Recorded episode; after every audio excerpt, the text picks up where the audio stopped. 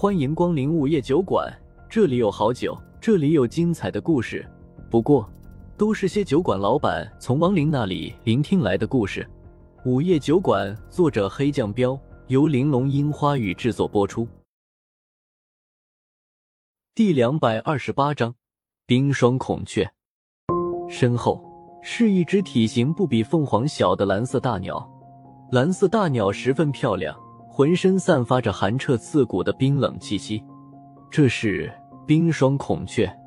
风正苏有些难以置信的喃喃出声：“小小。”胡依依是凤凰神鸟，已经够让他惊讶的了。没料到莫小小居然是更为罕见的冰霜孔雀。姐夫，别解开封印，不然你以后就永远无法回到人间了。冰霜孔雀挥动了下翅膀。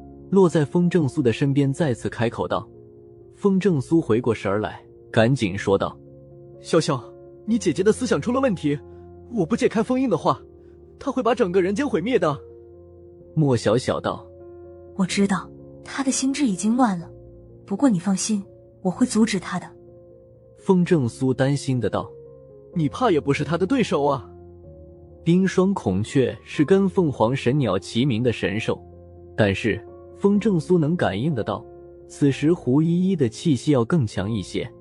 我知道，不过姐夫你没必要解开封印，你可以用其他的力量。莫小小连忙道。风正苏一愣，其他的力量？你忘了，你得到了九黎魔祖的传承，你可以用他的力量。莫小小提醒道。风正苏顿时浑身一震，对啊，自己还有九黎魔祖的力量，当初被动接受了他的力量后。自己因为不想用那种魔力，就刻意把力量隐藏了起来。九黎魔祖的力量最为克制妖兽，哪怕是神兽也会被克制。风正苏神色一凝，当下道：“那我们联手，看能不能把你姐姐打醒。”就在这时，胡依依又冷声说道：“呵呵，亏我把你当成姐妹，到头来你也要背叛我啊！”其实他也很惊讶。没想到莫小小会在这里出现，更没想到她是一只冰霜孔雀。莫小小盯着胡依依，眼神十分复杂的道：“姐，你心智已经乱了，跟我回妖域吧，不然的话，不然怎么？你要杀我？”胡依依哼道。莫小小为难的道：“我，我不想跟你动手，可是姐姐，你心智已经迷失，我不能眼睁睁看着你毁灭人间。”胡依依呵呵一笑，真是笑话，都要把我送进妖域了，居然还说不想跟我动手。妖域是什么地方？你应该很清楚。去了妖域就别想着再出来了，我可不想再有那种经历了。莫小小急忙道：“姐，跟我回妖域，你还有一线生机。不去的话，你真的就堕落成魔了。”胡依依嗤笑一声：“行了，别废话了，别以为我不知道你的心思，动手吧。”说着。他的目光又转向风正苏，还有你，你也别装好人了，你心里从来就不止我一个人，我倒要看看，若是你死了，他们会不会跟你一起去死？话音落下，他就振翅一飞，来到了天空之中，然后猛地吐出了一个巨大的吐息。风正苏眼神一凝，知道现在是没法劝说胡依依了，当下就跟莫小小互相对视了一眼。莫小小点点头，跟着吐出了一团蓝色吐息。风正苏则是顺身来到了胡依依的身后，然后微微闭上眼睛，将从九黎魔祖那里获得的力量爆发了出来。天空瞬间暗了下来，周围陡然间出现了四道黑色的龙卷风，龙卷风裹着沙子，迅速朝胡依依围拢了过去。胡依依见状。身上爆发出了耀眼的火光，让周围变成了火焰海洋。莫小小见他爆发出了自己所有的力量，当下也跟着用出了自己的冰霜之力。风、冰、火三种不同的力量在一瞬间就交战在了一起，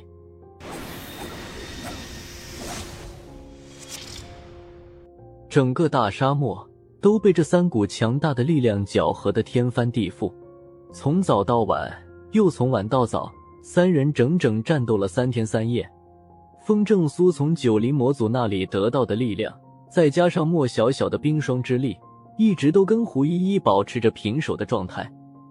最后，三人的法力都消耗的差不多了。等到三方都精疲力尽，从半空中转移到地上以后，莫小小最后又问了一句：“姐姐，你还是不醒悟吗？”你们该死！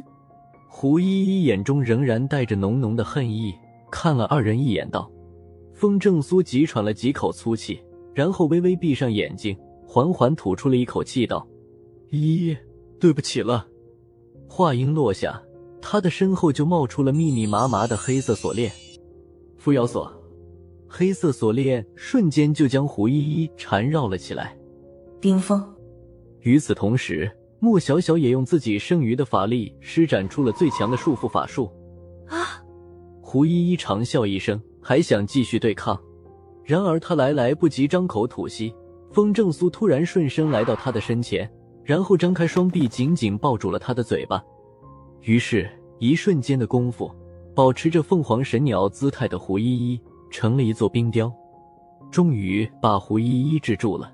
莫小小随即又说道：“姐夫，我把他带到妖域，你快去无量山吧。”风正苏点点头，以他现在的力量没法去妖域，只能让莫小小去。而且，虽然把胡依依制住了，但也仅仅能困住他一刻钟。一刻钟后。他就能重新冲破束缚，所以时间很紧迫。莫小小也不敢耽误，连跟风正苏道别的话都来不及说，立刻振翅一飞，就驮着胡依依消失在了原地。风正苏盯着他们消失的地方，神色复杂的盘腿坐了下来，重重的叹了一口气后，他就开始恢复休息，调整了一夜以后，他就直接去了无量山。又到了酒馆打烊时间，下期的故事更精彩，欢迎再次光临本酒馆听故事。